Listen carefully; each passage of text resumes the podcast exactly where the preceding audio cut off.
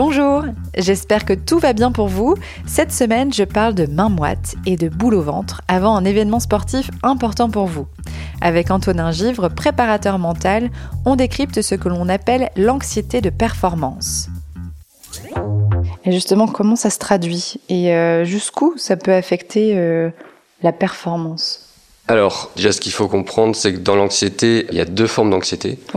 Tout d'abord, il y a l'anxiété qu'on appelle trait. C'est l'anxiété euh, de l'individu dans la vie de tous les jours. Un petit peu comme un trait de personnalité. D'accord. Ensuite, de l'autre côté, on va avoir ce qu'on appelle l'anxiété état, où là, ça va être quand le sujet va être anxieux euh, dans une situation particulière. Donc, par exemple, pour le sportif, ça va être anxieux par rapport à sa compétition euh, qui a lieu dans plusieurs jours ou demain. C'est cette forme d'anxiété état qu'on va appeler anxiété performance ou anxiété compétitive. Pour écouter l'épisode en intégralité, rendez-vous mercredi. Bonne semaine